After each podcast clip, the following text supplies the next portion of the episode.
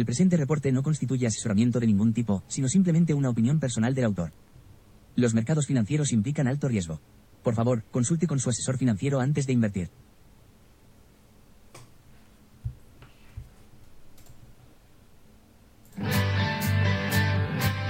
Muy buenos días a todos, ¿cómo estáis?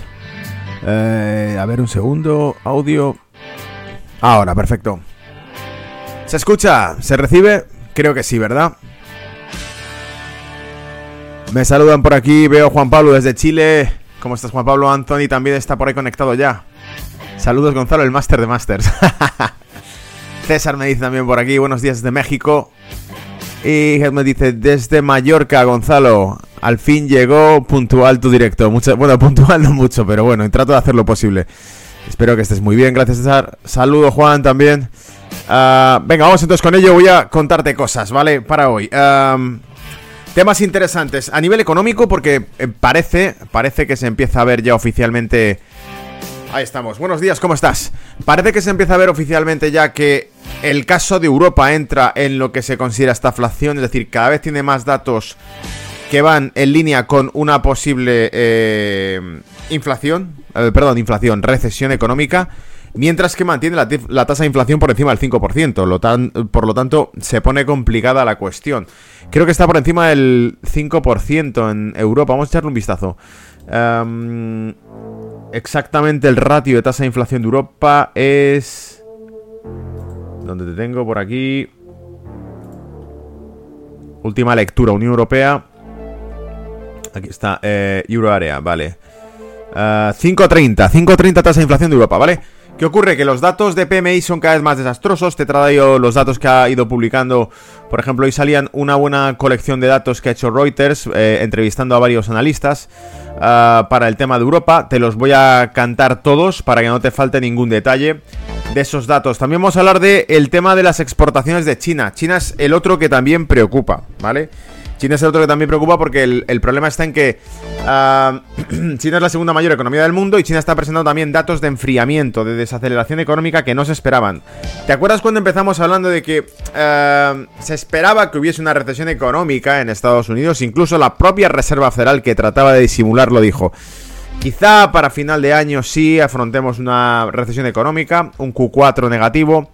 Em, incluso en aquel momento después se empezó a hablar de una... Eh, ¿Cómo era? Un aterrizaje suave, ¿no? Y este tipo de cosas. Un soft landing. Eh, entonces voy a contarte el tema datos de China. Datos de Estados Unidos también vamos a hablar de ellos. Porque eh, los bonos empezaron a enfriarse un poco a medida que se recuperaba eh, la renta variable. Pero todavía queda mucho por llover. Aquí la primera cuestión es que salieron la semana anterior, lo comentamos aquí, unos datos ligeramente malos por parte del mercado laboral en Estados Unidos pero que seguían siendo muy buenos. Están por debajo del 4% de tasa de paro, por debajo de 200.000 en non-fan payrolls, por lo tanto los datos de empleo son buenos. para temas de datos de Europa, que también te voy a leer ahora, y por último también vamos a comentar temas del mercado del crudo.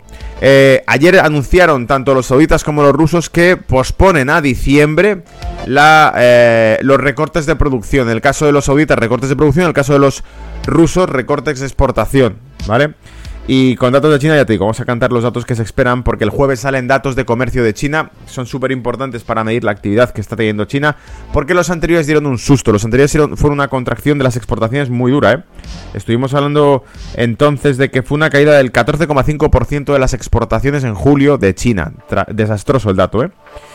Y por último, por último, por supuesto, en el panorama de la farándula eh, de la prensa amarilla financiera, lo que vamos a contar es que Elon Musk eh, y su comunidad, su plataforma X, lanzarían una demanda a la que muchos, por cierto, han aplaudido porque estaban hasta... Ah, hablando claro, hasta las pelotas de, esta organización, la ADL, la Anti-Defamatory League, una liga que básicamente Tucker Carlson también lo denunció, una liga que es la liga antidifamación, se, se trataba de buscar ofensas, ofensas y contactar a compañías, individuos y decirles, bueno, mira, eh, esto ha sido ofensivo para tal grupo y si no pagas, ah, haremos público esa ofensa y ese nombre. Pues Elon Musk ha decidido anunciar la ADL, ya sabéis que estaba saliendo por ahí, si lo habéis visto en redes, los que seguís sobre todo redes de Estados Unidos, habréis visto que se están haciendo muchas bromas con la ADL. Es porque eh, la ADL ha acusado a Elon Musk, a la red social ex de, antisemita, etcétera, etcétera, y han dicho que, bueno, que entonces ellos son los que van a denunciar a la Liga contra la Difamación, la van a denunciar por difamación, ¿vale? Luego te cuento los detalles. Y por cierto, también he traído la portada de un diario de Georgia, del estado de Georgia en Estados Unidos. Eh, la fiscal que eh, arrestó, bueno, que pidió el, arresto de Donald Trump, la fiscal de Georgia, eh, ha salido su nombre relacionado en una investigación que se está haciendo más profunda, que ya lleva funcionando más de un año. Y que este diario de Georgia ha publicado, donde al parecer ella formaría parte de esa red, de un entramado en el que se hablaba de un sistema de fraude de financiación electoral ilícito o ilegal usando ancianos como donantes ficticios. Al parecer los que investigaban el caso habrían estado preguntando, yendo uno por uno a aquellos individuos que habían donado al, Partido Demócrata y habrían encontrado que eran ancianos que no habían donado nada a nadie o que ni siquiera eran conscientes de que hubiese, se hubiese producido esa donación. Por lo tanto creen que se creó una red falsa de individuos para eh, eludir la ley que permitía el máximo tope de financiación que recibió un partido. A través de las donaciones individuales no había tope y por lo tanto habían utilizado esa red. Eso es lo que dice el artículo. Luego te doy el artículo para que te lo leas en detalle porque es un petardo, ¿vale? Es, un bombazo lo que está contando el artículo. Leo por aquí a Juan Pablo dice, según el informe de política monetaria del Banco Central de Chile de ayer, oficialmente estamos en deflación y por lo tanto ayer se recortaron las tasas del 10.25 al 9.50. pero aún ven un empuje acotado del crecimiento en China. En fin, el par USD CLP saldrá disparado sobre 900 dólares reconoce la tendencia alcista del DXY, del, índice dólar, pero que se verá compensado por un cobre en lateral en torno a 3,85 USD eh, y precios de los eh, cereales a la baja. Puede, ¿Qué puede salir mal? Vale, está aquí hablando. Juan, Pablo, por cierto, es un crack. Eh, me manda a veces por Twitter algunos gráficos y algunos informes muy, muy bien elaborados, muy técnicos. te lo dejo por aquí, Juan Pablo Martínez por si le queréis buscar. A ver si te encuentro Juan Pablo en Twitter y así te publico, porque acabas de dar un buen repaso a todo el tema de balanza comercial y divisa para el caso de Chile y el dólar, ¿vale? ¿Dónde tengo yo por aquí mi Twitter? Voy a, voy a leer, ¿por qué no? Por supuesto, tu cuenta de Twitter para que te pueda seguir la gente. A ver. Ah, vale, claro. Juan Pablo, pónmelo en el chat porque no estoy logueado en, mi cuenta de Twitter aquí. Puedo abrir mi cuenta de Twitter, pero la puedo abrir con otra cuenta, que es la cuenta de ETFX, ¿vale? Eh, a ver, más cosas. Mientras me vas poniendo eso, voy a ir sacando entonces ya datos, ¿vale? Por aquí tengo. Ta, ta, ta, ta vale, todo el tema. Tucker Carson hablando de la liga antidifamatoria también. Vamos a verlo luego, que no falte de nada. Eh, ¿Por qué empezamos? Vamos a empezar por los temas, los datos de Europa, ¿vale? Están por aquí. Datos de Europa. Ahí estás, venga. Como siempre, yo he tomado nota, he tomado nota de... Eh, del artículo entero de los datos para que vayas viendo un poco por dónde van los tiros. Primero, el, la principal, el principal miedo es que exista esta inflación en Europa. Sencillamente porque los PMI siguen saliendo, vamos a sacar el calendario económico también, ¿vale? Siguen saliendo por debajo de 50. Esto es terrible, ¿vale? 46 y pico, 47, mira. ¿Dónde están? Uh, esta semana. This week. Tenemos. Eh, aquí están. Italia 49.8, España 49.3, eh, ¿qué más? Reino Unido 48.6, 49.5, mejorando algo porque el, previo era peor de lo esperado. El, el mensual Composite PMI de Europa, el reporte mensual, sale 46,7. Estos son mínimos desde 2020. Te lo he publicado también en Twitter, por cierto. Ese dato, aquí lo tienes. Ahí estás. Ahí tienes el gráfico, ¿vale?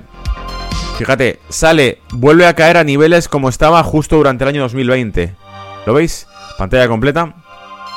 Ahí está, ¿vale? El índice PMI de Europa. Entonces, eh, aquí el principal miedo, por eso lo publicaba aquí, era el reporte mensual HCOB de los PMI de Europa se cae al 46,7, niveles no vistos desde 2020. Europa está entrando en estaflación.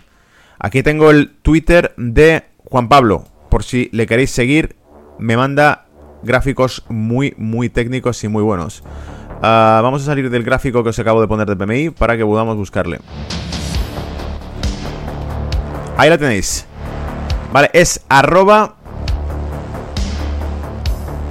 Loki ¿vale? Arroba Loki con Y, L-O-K-Y, DAF, D-U-F-F, ¿vale? Aquí tenemos, Juan Pablo.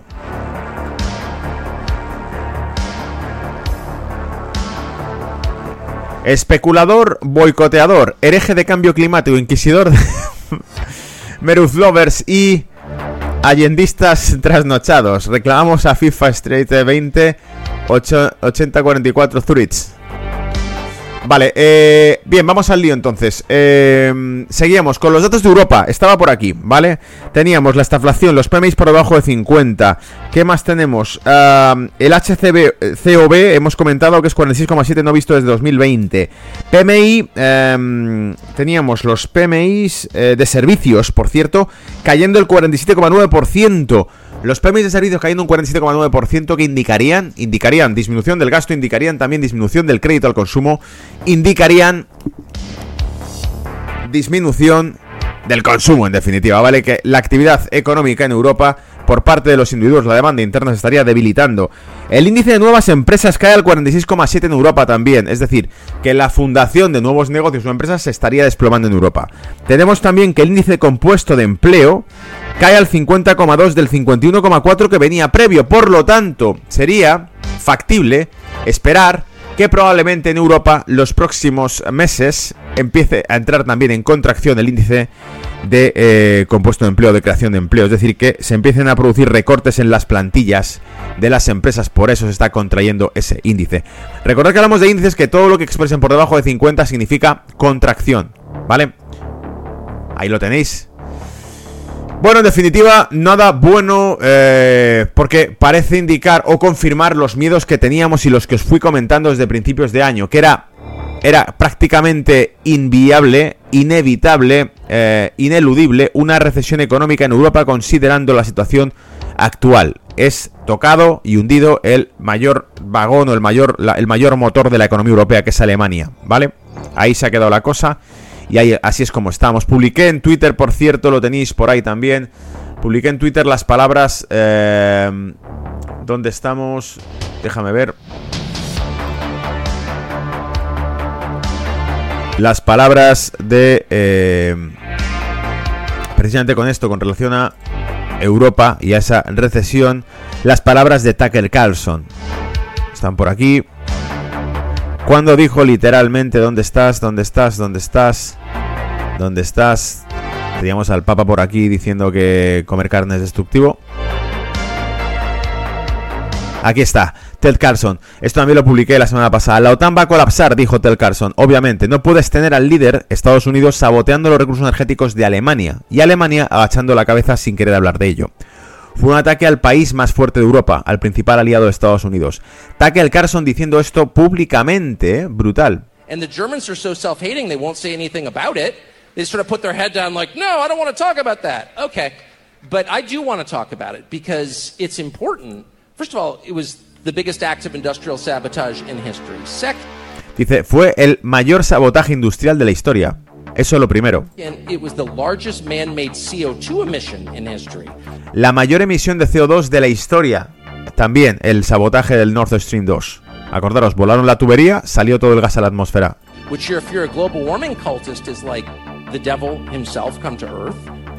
claro que los, los activistas del cambio climático deberían considerarlo. Y no han dicho nada al respecto. Dice, y tercero y lo más importante es un ataque a Alemania, el país más poderoso de Europa y nuestro principal aliado. Dice, y acabamos de atacar a nuestro aliado más importante.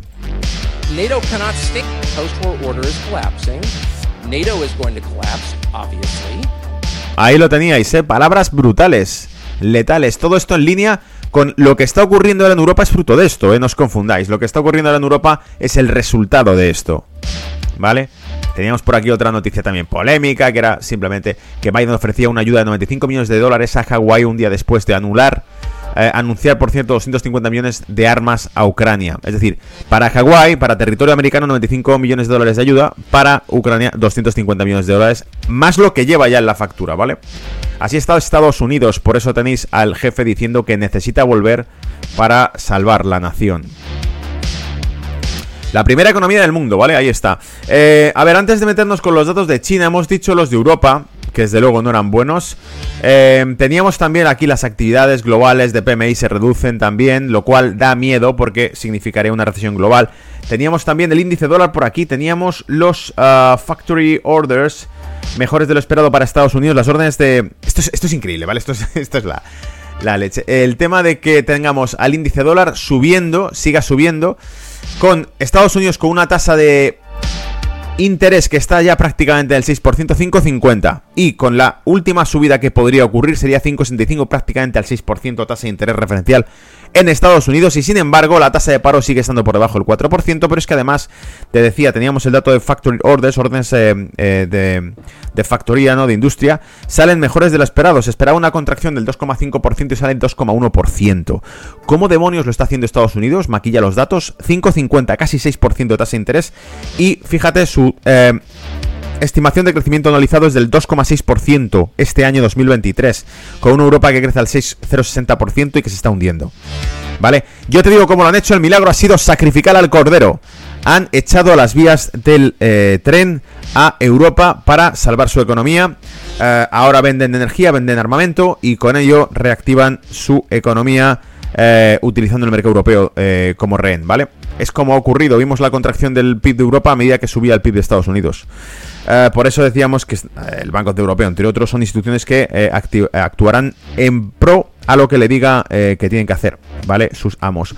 PMI, miércoles 2.30, sale el PMI de Estados Unidos esta misma tarde, vamos a echarle un vistazo porque recuerda, un PMI que salga por encima de 50, un PMI que salga por encima de 50 va a poner al, al dólar, al índice dólar on fire lo va a poner al rojo vivo. Sencillamente porque si te sale un índice dólar por encima de 50, significa que están haciéndolo genial. Es decir, que no se contraen los PMIs de Estados Unidos, se contraen los de Europa eh, a niveles no vistos desde 2020. Pero los de Estados Unidos seguirían funcionando. Y si eso ocurre, el índice dólar se te va por las nubes. Porque con cada dato bueno que está saliendo, se refuerza la creencia de que Estados Unidos es el último refugio de las economías occidentales para crecimiento económico están todas en declive, excepto Estados Unidos, y por lo tanto se reforzaría la demanda de dólar porque se reforzaría la demanda de bono americano, de inversión local, de activos dolarizados y por lo tanto refugio, ¿vale?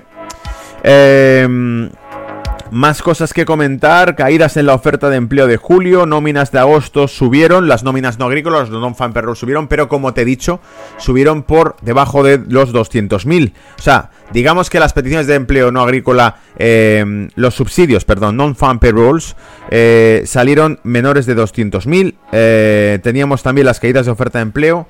Ahora, con el caso de... En, ah, sí, con el caso del petróleo, que lo tengo por aquí que es otro de los temas también que ha sido estrella. Vamos a ver dónde lo he sacado. Tiene que estar por aquí, es uno de estos seguro. Eurozone, Global. Pues no, vamos a irnos a la noticia directamente en Reuters, la busco por aquí.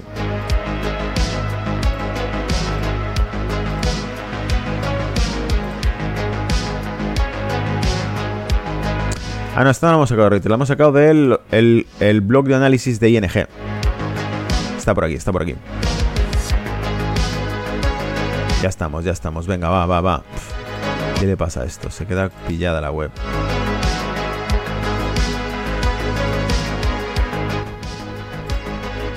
A ver, aquí entramos. Ah, Fed Aquí está. Vale, la noticia es básicamente que eh, Arabia Saudita anunció ayer que prolonga los cortes de producción hasta 2000, hasta diciembre, perdón, de este año, hasta finales de este año. Pero es que además de eso se suma Rusia, que también ayer, eh, sincronizadamente, anuncia que eh, reducirá sus exportaciones hasta finales de este año, hasta diciembre. Entonces, esa prórroga que hace tanto Arabia Saudita en la producción, tanto Rusia en la exportación, han empujado al alza del mercado el precio del crudo. luego lo veremos por un lado, Irán está aumentando la oferta, pero la oferta que está aumentando Irán es de 3.1 millones de barriles a 3.4, o sea, muy leve, pero va en aumento.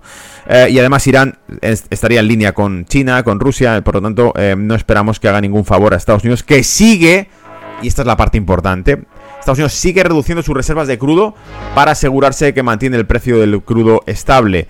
Eh, ¿Esto qué ocurre? Que significa que la subida de precios que está produciendo la energía no es tan fuerte porque Estados Unidos la frena volcando reservas en el mercado, pero al mismo tiempo se está quedando sin reservas y sobre todo Estados Unidos tiene capacidad productiva, pero Europa no la tiene. Si se agota las reservas, por ejemplo, de Europa, se va a meter en un callejón sin salida porque va a significar inflación, con una economía en Europa que está en contracción. Por lo tanto, esta inflación, que es lo que estamos hablando, que es el principal miedo que está ocurriendo ahora mismo, ¿vale? Y con los datos de China, que es lo último que nos queda por comentar a nivel macro, los datos de China que están aquí, ¿vale? Te dice, las exportaciones eh, que salieron las últimas. Hay que esperar el dato que sale el jueves, porque las últimas que salieron del mes pasado, del mes de julio, el jueves sale el de agosto. Las que salieron del mes de julio eran las peores desde febrero 2020, desde el COVID, desde el inicio de todo el tema de la pandemia, ¿vale? Cuando se hundió todo. Acuérdate que como dos, tres meses después China reventaba en exportaciones, se convertía en la fábrica del mundo una vez más pero más evidente que nunca. ¿Os acordáis la época de COVID? Cuando se subastaban eh, los furgones los los uh, sí los uh, los containers de material sanitario se subastaban allí in situ en China antes de embarcarlos en aviones cuando los países occidentales me refiero a países de Europa se robaban unos a otros eh, los envíos brutal eh entonces decíamos, exportaciones, salen el jueves los datos, las que salieron en julio fueron malísimas, el peor dato es de febrero 2020. Ahora se espera que salga eh, en, en, agosto, o sea, el, dato de agosto que sale este jueves, se espera que salga una contracción del 9.2%. Acuérdate que la que salió en julio fue del 14,5% en contracción exportaciones. Caídas, ¿vale? Las exportaciones. Se espera que caigan 9,2%. Sin embargo, Nomura, por ejemplo, y Barclays, eh, en sus datos, en sus informes, han publicado que creen que caerá incluso un 15%, es decir, más todavía de la caída de julio. Sería desastroso, ¿vale? Va a dar mucho miedo si eso ocurre. Nomura y Barclays apuestan por una caída del 15%, la estimación que hay oficial y reconocida en consenso es 9,2% en contracción de las exportaciones de China. Mal dato, pero estaría en línea con lo esperado. Si sale el 15% nos tiran un jarro de agua fría en la economía global, ¿vale? Eh, sobre todo por, porque lo que ya sabemos es que ya han activado eh, van por delante los chinos que siempre en todo han activado políticas de estímulo. Estímulo monetario, políticas de flexibilidad de crédito hipotecario también, porque el sector inmobiliario lo tienen tocado y hundiéndose. Eh, entonces lo que hemos visto es que han dado flexibilidad de crédito a hipotecas, flexibilidad de refinanciación de crédito hipotecario, eh, reducción de tipos de interés. Están dándole combustible a, a, su economía para evitar que esto entre, que, que salga un dato malo, por ejemplo, en las exportaciones. ¿Qué pasa con las importaciones? Se espera una caída del 9%. Para las exportaciones 9,2, para las importaciones una caída del 9%. La caída que las importaciones tuvieron en julio fue del 12,4. Es decir, vemos que tanto exportaciones como importaciones se están contrayendo fuertemente. Esto significa una contracción del comercio, de la balanza comercial de China. Y esto no es nada bueno, ¿vale? Eh, porque básicamente está indicando que hay una caída en la demanda interna. Si se caen las importaciones significa que hay caída en la demanda interna, ya sea por vía institucional, industrial, ya sea por vía retail o privada. Es decir, no hay consumo. Uh, para ello. Y de hecho, de hecho, uno de los indicadores adelantados que te muestra Reuters es el de las exportaciones surcoreanas que ya ha salido de agosto. Y ese indicador de exportaciones surcoreanas que ya ha salido de agosto nos ha dado que en julio una contracción del 25,1%. Julio hubo una contracción de las exportaciones surcoreanas a China del 25,1%. Ahora la contracción sería del 20%. Agosto, contracción de las exportaciones surcoreanas hacia China, 20% de caídas.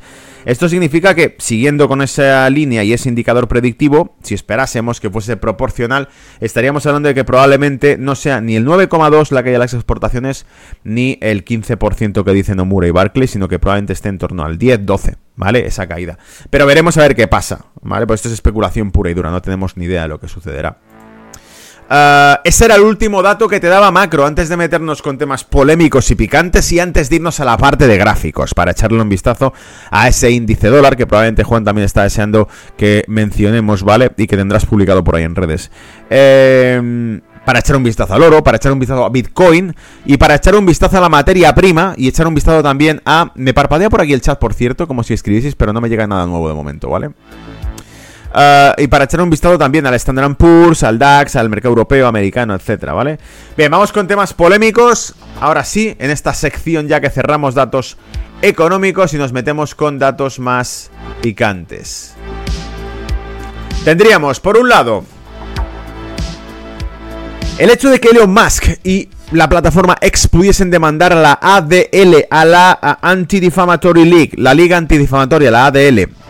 Publicamos aquí de un tweet de Colin Rocks que decía There's Tucker Carlson clips for everything. Hay un hay un vídeo de Tucker Carlson para, para todo, para todo, incluido para esto, ¿vale? Dice, el lunes Elon Musk anunció que vería obligado a demandar a ADL por difamación y ofreció a Tucker unirse a su demanda. Eh, lo divertido de todo esto es que Elon Musk demandaría por difamación a la Liga Antidifamación, a la ADL.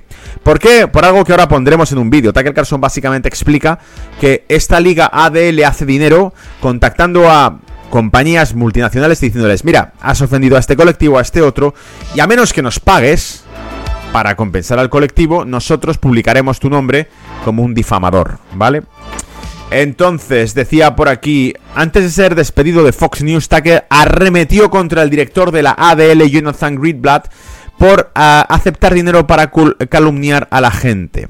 Comillas, dice, si tienes un enemigo hay muchas posibilidades de que con un cheque lo suficientemente grande puedas pagar a Jonathan uh, para que denuncie a esa persona en televisión. Y estamos bastante seguros de que algo así ha ocurrido, dijo Tucker Carlson. Tenemos aquí el vídeo.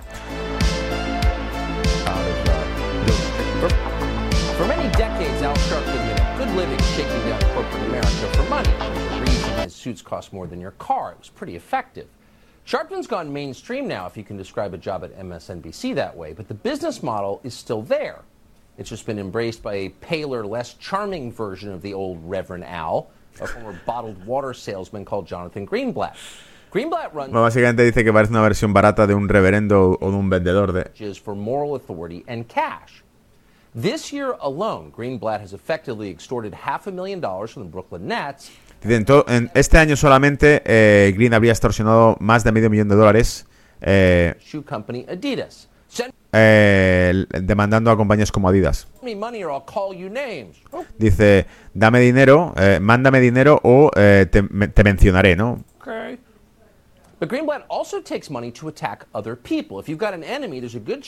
Y dice, no solo eso, no solo es que diga, mándame dinero o te mencionaremos, sino que además dice que también lo hacen eh, por pago. Es decir, Tucker Carlson está diciendo aquí en el vídeo que si tú le pagas, él eh, lanza esa difamación, ¿no? o digamos que denuncia por difamación a la persona que tú le digas.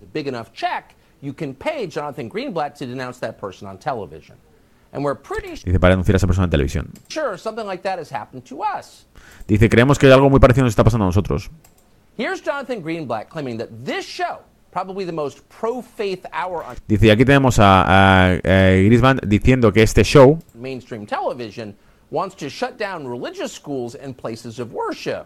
Dice que este show, probablemente uno de los más vistos en la televisión de Estados Unidos, quiere cerrar las, las escuelas religiosas y no sé qué más ha dicho.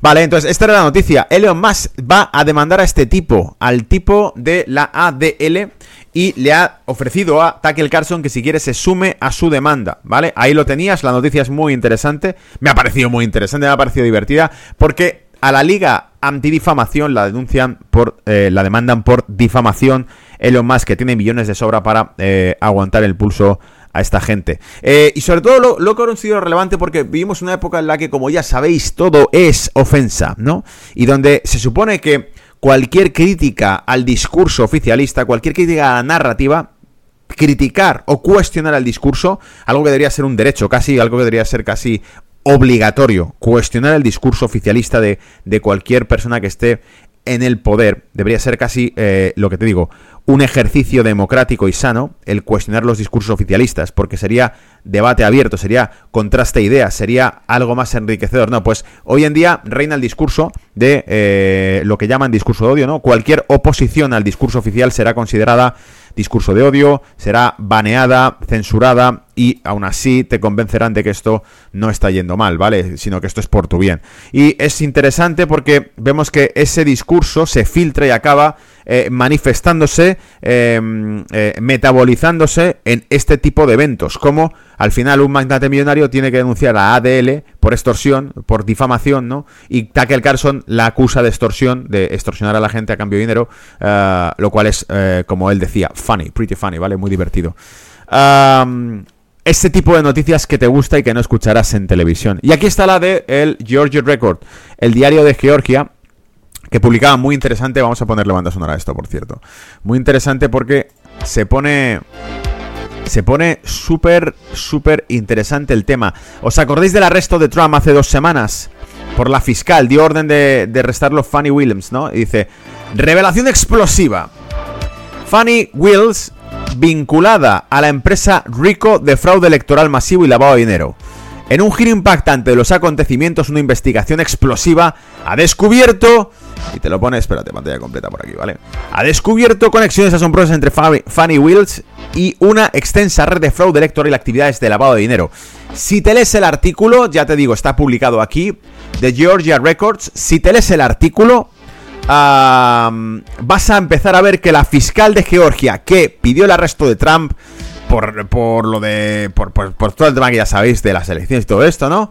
Al final, en un giro dramático de los acontecimientos, resulta que según la investigación que, eh, que, están realizando, estaría implicada en lo que han llamado por aquí los pitufos, ¿no? Ancianos que donaban dinero al Partido Demócrata y resulta que cuando van a visitarles, los que investigan el caso van a visitarles, se dan cuenta que esos ancianos no tienen constancia ni idea ninguna de haber donado dinero suyo al Partido Demócrata. Por lo tanto, de repente dicen, ahí va, a ver si va a haber aquí una red de individuos que falsamente han sido utilizados para donar dinero, que no sabemos de dónde viene, al Partido Demócrata. No. Eso sería muy gordo. No, no creo, ¿verdad? No lo creo. Bueno, pues ahí está el artículo. Búscalo porque está especulando con que supuestamente la fiscal, la propia fiscal, dice comprar la justicia. Justicia que quieres, ahí está.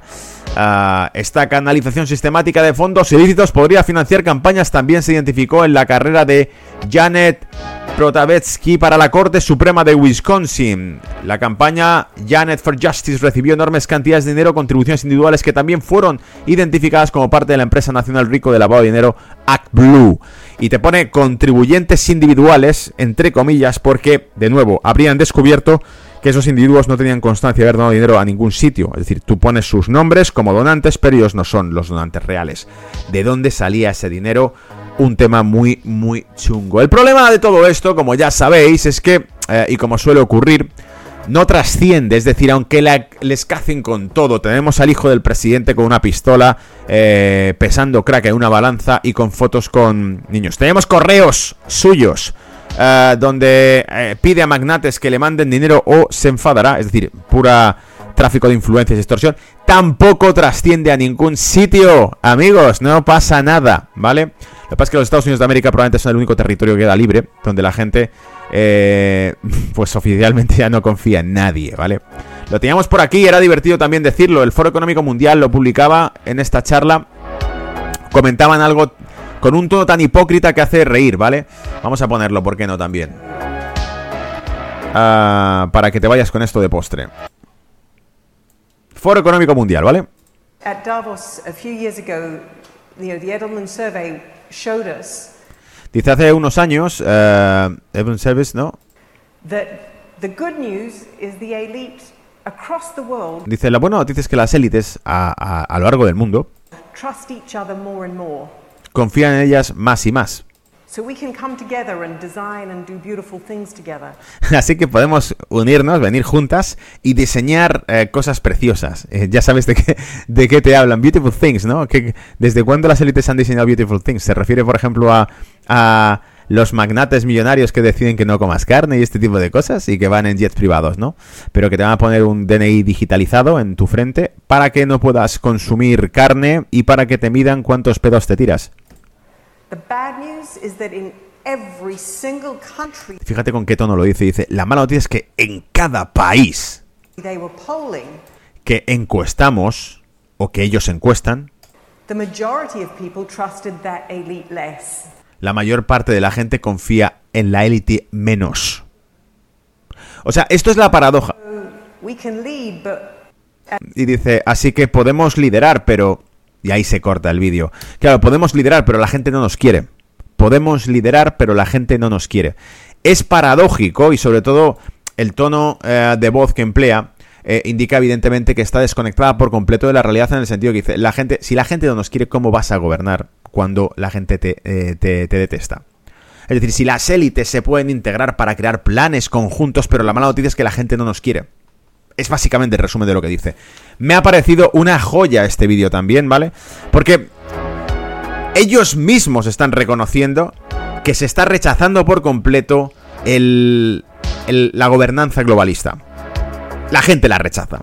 Ese es el problema. La gente la rechaza. Bueno, pues si la gente la rechaza es que la gente, democráticamente hablando, ¿no? Si te consideras todavía una institución democrática, tendrás que respetar la voluntad de la gente que dice, no, yo no quiero que eh, me quites la carne, yo no quiero que mates a mi ganado, yo no quiero que cierres mis recursos energéticos, yo no quiero que, es decir, que vayas minando por completo los servicios. Que de hecho también, por cierto, va en línea con este vídeo que publicábamos, donde mostraba, pues como dije, ¿no? Hubo un tiempo antes de que el internacionalismo gobernase en el que los países como España tenían capacidad productiva propia y una autonomía que hoy sería considerada idílica o utópica.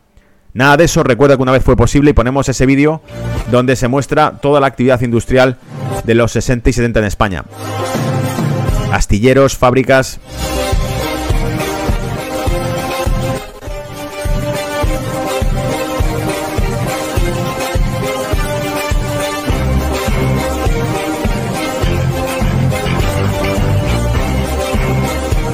Y esto no es tontería, esto, tened en cuenta que al fin y al cabo, durante la pandemia, por ejemplo, el señor, hasta el señor Macron, el Rothschild Macron, dijo que habría que considerar recuperar parte de la industria Europa, volver a recuperarla. ¿Por qué? Porque en momentos de crisis haría falta tener ese tipo de capacidad productiva interna. Hubo un tiempo en la que la hubo, hubo un tiempo en el que las naciones de Europa tenían autonomía. Algunas lo siguen teniendo, ¿vale? No son tontas. Reino Unido tiene autonomía, Alemania tiene autonomía, Francia tiene autonomía, pero España, por ejemplo, se desindustrializó por completo en los 80, se convirtió en un país de servicios, así que lo que vende son paellas. Eh, ya no tiene capacidad de producir, ¿vale? Cosa que es muy conveniente porque en realidad creo que todo este tema, el, ciclo económico globalización que se está produciendo ahora, nos lleva hacia una interdependencia de, eh, de, multinacionales. Es decir, la reducción de la capacidad productiva o industrial de tu país pasa porque si tu país no produce, ni tiene capacidad propia de autogestionarse ni de, ni de producir sus propios recursos internos, tiene que depender constantemente de que se los ofrezca un agente externo, que es en definitiva de lo que se trata, crear un mercado internacional donde ellos eh, sean los que suministren a las naciones comida, energía, etcétera, etcétera, etcétera, ¿vale? La capacidad productiva ya está externalizada hacia China, pero la capacidad, por ejemplo, em, alimentaria es la siguiente, es la que están minando ahora, ¿vale? Para que tengas que, igual, eh, depender de un agente externo para alimentar a tu población. Es decir, van reduciendo la autonomía de las naciones. Yo creo que esto es obvio, creo que es evidente, no sé si el resto del mundo lo ve, pero me parece muy apropiado resaltarlo y subrayarlo, ¿vale? Ya que lo estamos viendo tan cristalino. Te dejo estas reflexiones filosóficas aquí en Money Talks, brújula de mercado ATFX Connection, ¿vale? Nos vemos en el próximo reporte, viernes. Ahora cierro y pasamos a la sección de gráficos. Hasta ahora.